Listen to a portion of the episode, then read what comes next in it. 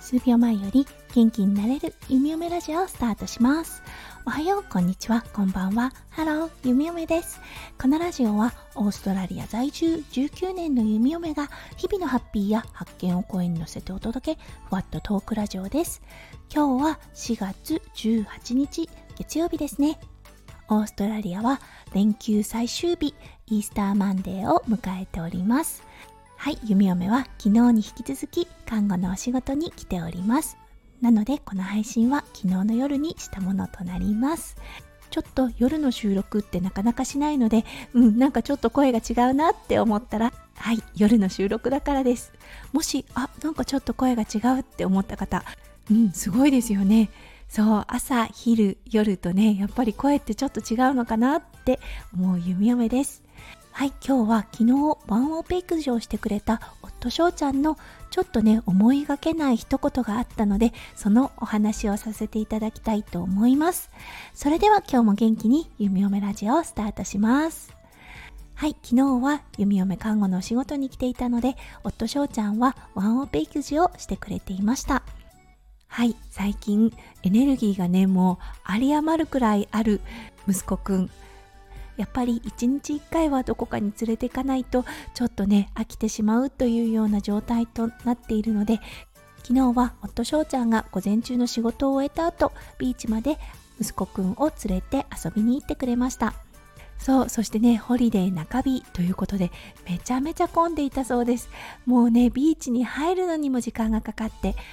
入ってから駐車場を探すのもまた一苦労でそこからテイクアウトのお店まで行ってそしてビーチでご飯を食べるっていうね結構大変な作業をしたようです。うん、で何食べたの？って聞いたらうんあのテイクアウトのお寿司食べたって言っていたんですね。はいこの手巻きロールっていうのかな？お寿司。とってもオーストラリアでは人気があります。最近は病院の中に入っているカフェでもお寿司が買えるくらいほんとメジャーなランチの一つとなってきました。うん、昔は海苔ってなんだっていうような状態だったんですが今ではねほんと認知度が高まっています。うんそれはさておきそうランチにお寿司を食べたと言っていた息子くんと夫翔ちゃん美味しかったって聞いたらうん実はねなんか全然味しなかったんだよね。うんもうね隣にいる息子くんの状態が気になってそう世話を焼いているうちに自分も慌てて食べてしまったからもうなんか味がね全然しなかったよって言ったんです。うんそれをね聞いた時弓嫁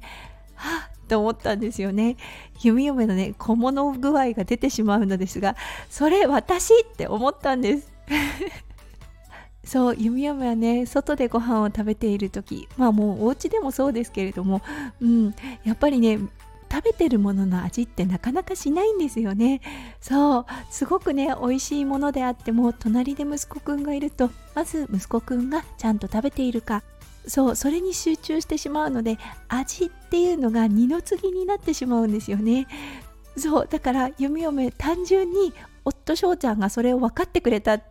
共感してくれたっていうことにねすごく嬉しかったんです。共感してもらえる分かってもらえるってねほんと大事だなって思うんですよね。そう。その人の立場その人の状況に立ってみて初めて理解できることってやっぱり多いと思うんですね。いくら私が口で言ってもそれはねやっぱり伝わらないと思うんですね。体験したらわかるっていうこと多いと思うんです。だから単純にあ夫翔ちゃんが分かってくれた私の日常をって思った瞬間にねあのほんと小物具合は出るのですが心から嬉しかったんですよね。うん。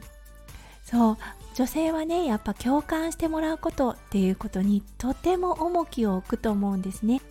そう共感してもらえたイコール自分という存在をね認められたっていう風に感じる女性多いのではないでしょうか。そうなのでね夢嫁シンプルに嬉しかったです。分かってもらえて嬉しかったんですよね。はい今日は夫翔ちゃんワンオペの日弓嫁の日常に気づいてもらえて弓嫁がほんとシンプルだったんですが嬉しかったというようなお話をさせていただきました。今日もね最後まで聞いてくださって本当にありがとうございました。皆さんの一日がキラキラがいっぱいいっぱい詰まった素敵な素敵な一日になりますよう弓嫁心からお祈りいたしてあります。それではまた明日の配信でお会いしましょう。数秒前より元気になれる弓嫁ラジオ弓嫁でした。じゃあねバイバイ。Bye.